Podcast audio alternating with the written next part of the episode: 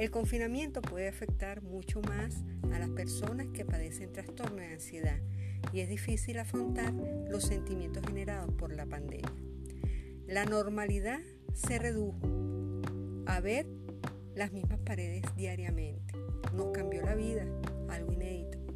Los recuerdos de esparcimiento no son más que imágenes del pasado que esperan materializarse en un futuro. Mientras dure esa pandemia, las personas deben adaptarse a sus rutinas, al mismo lugar todos los días. Su hogar y para muchos es un lugar de confinamiento. Puede ser llevadero, pero para otros no. Puede implicar un desafío diario. Existen personas a quienes el miedo generado por los embates de la pandemia es difícil de llevarlos. Además, el encierro puede desatar angustias y desesperación. En estos momentos de cuarentena, pues a muchas personas literalmente se le ha parado la vida. No han podido continuar con sus tratamientos médicos y muchas limitantes. Y eso de alguna u otra manera complica la situación. Es importante resaltar que para estas personas lidiar con las emociones propias del confinamiento es mucho más complicado y puede resultar muy difícil de manejar. Si es para la persona que lo padece, también es para la familia que lo rodea. Muchas personas en oportunidades ni siquiera saben manejar la situación y otros simplemente desconocen qué está ocurriendo. Es decir, aunado a toda esta complicación que vivimos, se trata de una patología mental llamada ansiedad que puede afectar cada vez más a quienes ya padecían de la condición e incluso podemos algunos hasta desarrollarla durante este confinamiento. Se calcula que entre 1.5% y el 3.5% de los adultos sufrirá en algún momento un ataque de ansiedad a lo largo de su vida, dicen los expertos. Y no es fácil, porque cuando a una persona le ocurre este tipo de situaciones y cuando llega al hospital, se imagina que va a morir, ¿verdad?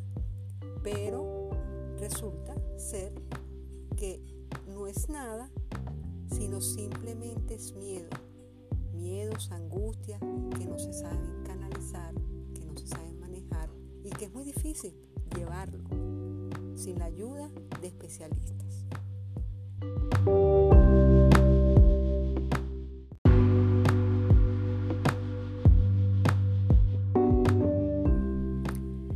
Un ataque de pánico es una crisis de inicio brusco e inesperado, caracterizada por la presencia de síntomas físicos como mareo, náuseas, temblores, hormigueo, dolor u opresión en el pecho, taquicardia, palpitaciones y sensación extraña de uno mismo y del entorno. También suele presentarse lo que le da el nombre a este tipo de episodios, que es un intenso miedo a morirse y a perder el control o a volverse loco. Según explican especialistas en la materia, eh, los ataques de pánico suelen ser inesperados sin causa.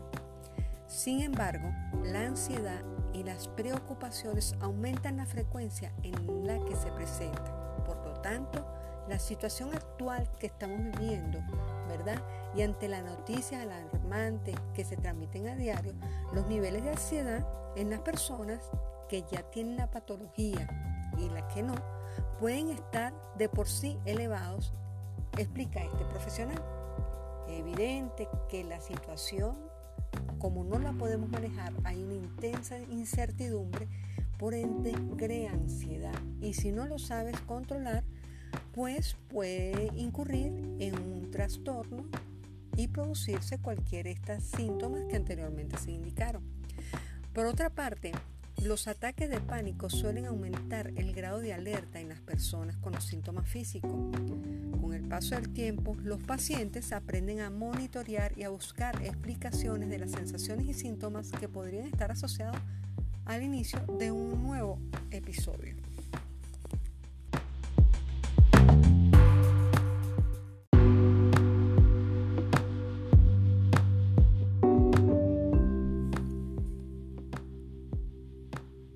Otra parte, los ataques de pánico suelen aumentar el grado de alerta, ¿verdad? Esto lo hacen especialmente a estas personas susceptibles a preocuparse o a temer contagiarse y padecer de otra enfermedad potencialmente grave.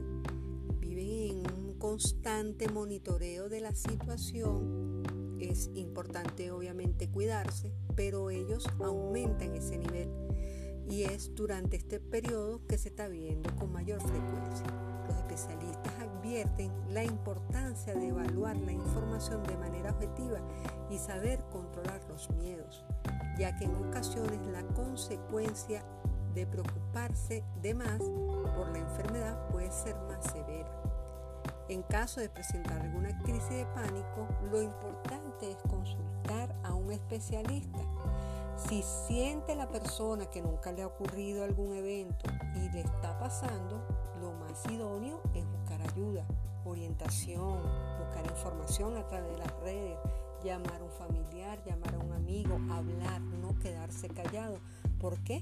Porque esas son situaciones inéditas que están haciendo que se manifieste este, malestares en el cuerpo que anteriormente no lo teníamos o no lo veíamos porque estábamos en un constante movimiento físico-mental que en este momento de confinamiento se está evidenciando aún más.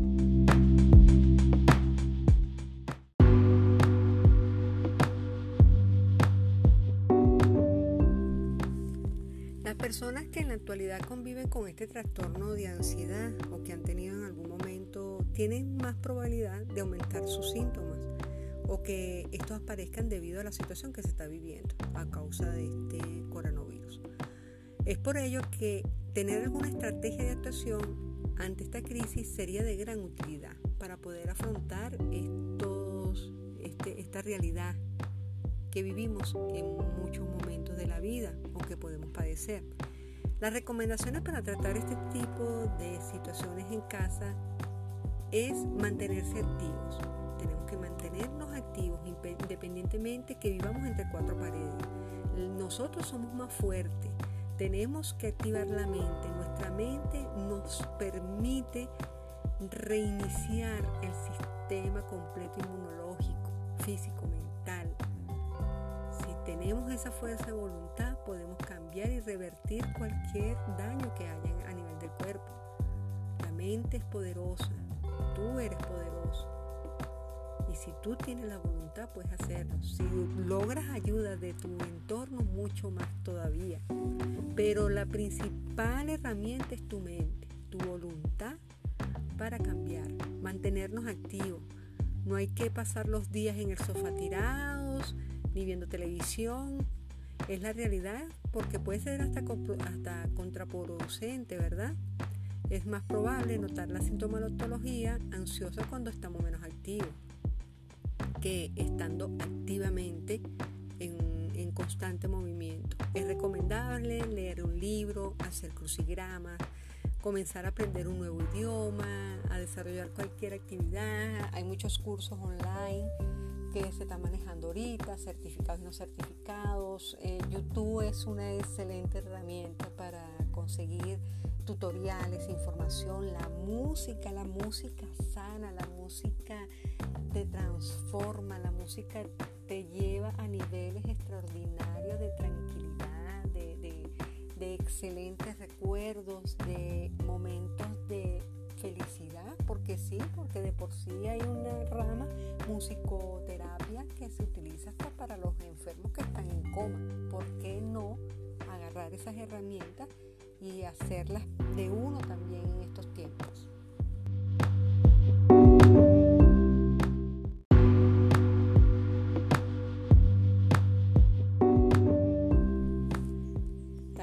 Tenemos que es vestirse de ropa de calle, no quedarse siempre en pijama, aunque obviamente la comodidad es extraordinaria, ¿verdad?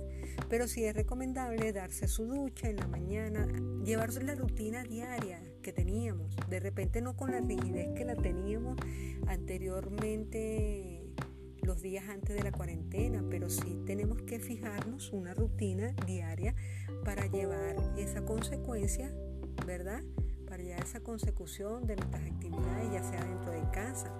Muchas personas están haciendo teletrabajo, muchas personas están estudiando, muchas personas que no hacían y que no podían salir, pues se están dedicando a la jardinería, cultivos de balcón, si vives en un departamento, si vives en casa, pues aprovechar los espacios que tienes para, reorganizar, adecuar la vida. Recuerda que la vida es un día a la vez. Hoy estamos, mañana no sabemos, entonces vamos a aprovechar el ¿verdad? Porque no vestirse, no, te, te, pones cómodo, no hace falta que te pongas tacones, ni traje, ni corbata, simplemente hacer su rutina, ducharse, vestirse como si fueras a salir, o de repente si tienes la posibilidad de salir, que tu ciudad te lo permita, ah, una flexibilización. No importa que vayas a comprar o no, simplemente dices voy, doy una vuelta, doy a la esquina, respiro, obviamente usas tu tapaboca, pero oxigenas el cerebro, ¿verdad? Vuelves otra vez a tu casa y otra vez al día a día, ¿ok? Es importante hacer eso. sacar la pijama, la pijama para dormir, ¿verdad? O para un domingo sabrosito, todo lo demás. Pero hay que llevar la consecución de tus días para no incentivar a que ocurra un ataque de pánico. La vida está cambiando y nos lleva a reorganizar nuestra mente, replantearnos la existencia, replantearnos nuestro día a día. Es un constante devenir, es un constante cambio que tenemos que tener. Somos seres humanos, podemos cambiar, podemos aprender, podemos enmendar, podemos mejorar. ¡Wow! ¡Qué maravilla! Ojalá y así fuera todo en la vida, ¿verdad? Pero va a depender de nosotros mismos. La vida igualmente en la casa nos puede llevar un tiempo para reorganizar, hacer lo que no habíamos hecho. Si tienes familia, aprovechar el día a día, conversar, el diálogo es importante en el núcleo familiar. ¿Cuántas personas se paraban en la mañana y simplemente, si acaso un buenos días, mucha gente salía y ni siquiera se despedía de los hijos, sino hasta las 8 o 9 de la noche que volvía? Ahora que tienes la oportunidad, vamos a valorar lo que realmente socializar con los amigos a WhatsApp, a través del Facebook, a través del Instagram, una llamada telefónica, un buenos días al vecino, un buenos días. ¿Por qué no? ¿Por qué no hacerlo? Y si no lo hacía, ¿por qué no empezar a hacerlo?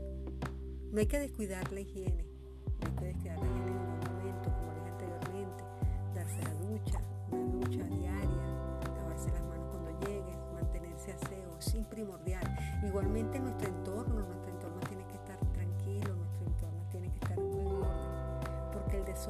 en algún momento es chévere, pero constantemente no es bueno, ¿verdad?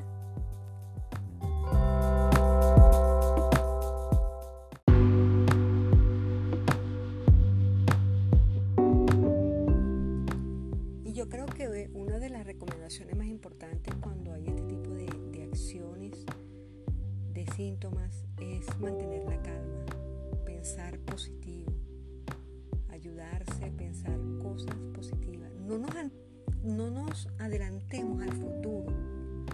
El futuro es incierto, podemos planificar para una hora, pero nadie sabe si eso se va a dar, ¿verdad? Vivimos un día, vivimos en hoy. No nos preocupemos por el, por el mañana tipo de, cambios este, de conducta, de, miedos, exageramos un poquito más de la misma situación. Vemos un vaso medio lleno, pero wow, nosotros lo vemos al tope y que ya se va a desbordar. No, vamos a ir con calma. La respiración es muy importante. La respiración es muy importante en estos casos, ¿verdad? Cuando no podemos controlar estos síntomas de temor, de ansiedad, busquemos ayuda. Si nos está ocurriendo a nosotros.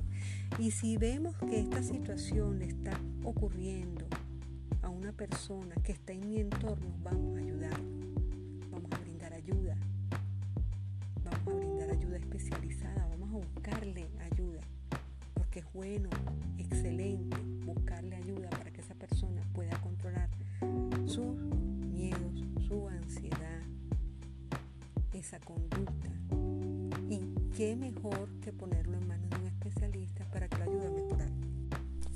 Y para culminar, creo que lo más importante, como anteriormente dije, es tener la afirmación, decir la afirmación de que estoy sano, estoy sana. Al despertar, fíjate cómo te sientes emocionalmente. Trata de centrar en la parte más positiva de tus emociones. En las actividades cotidianas, céntrate y darle importancia a esas sensaciones agradables que te provocan. Si un pensamiento instructivo sobre un síntoma aparece, deséchalo. Si aparece un síntoma negativo, bórralo, apártalo.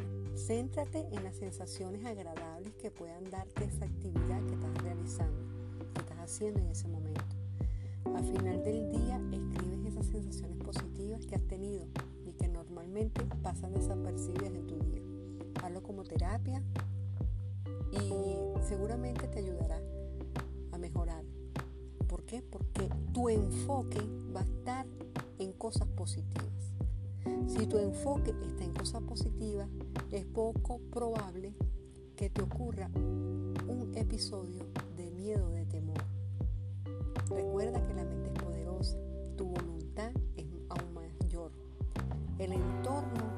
personas que te rodean, también deben estar alineadas en esa línea. Manejarlos todos de una manera objetiva. Vamos a estar bien, vamos a estar sanos, vamos a estar saludables, vamos a convivir en paz, vamos a convivir en un, ambiente agradable, de armonía, de equilibrio. Y eso lo da todo pensamiento positivo. Si tienes alguna religión, pues también eso te ayudará mucho más. ¿Ok?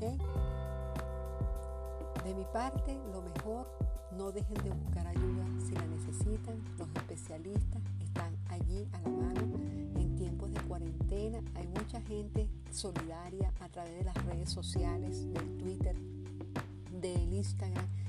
Lo he visto, lo he compartido, lo he, ayudado. Entonces seamos nosotros multiplicadores de esa tranquilidad, de esa ayuda. No dejen de usar las herramientas que tenemos ahorita para buscar ayuda. Si estás solo, busca ayuda a través de las herramientas tecnológicas, de las redes sociales. Twitter es una de ellas. Colócalo allí y verás las maravillas que pueden hacer la gente a través de sus palabras. Lo importante es buscar ayuda. Si estás en Caracas, hay mucha gente que está ayudando. Si estás en otra parte, igualmente buscar información. La familia buscará allí información. Si estás en tratamiento, no pares el tratamiento. Si es por primera vez que estás sintiendo algo, respira y cálmate. Infórmate. Mantente firme con mucha fe de que todo esto pasará y que te mejorarás. Ya tú verás. Un abrazo, nos vemos en una próxima entrega. Dios los bendiga.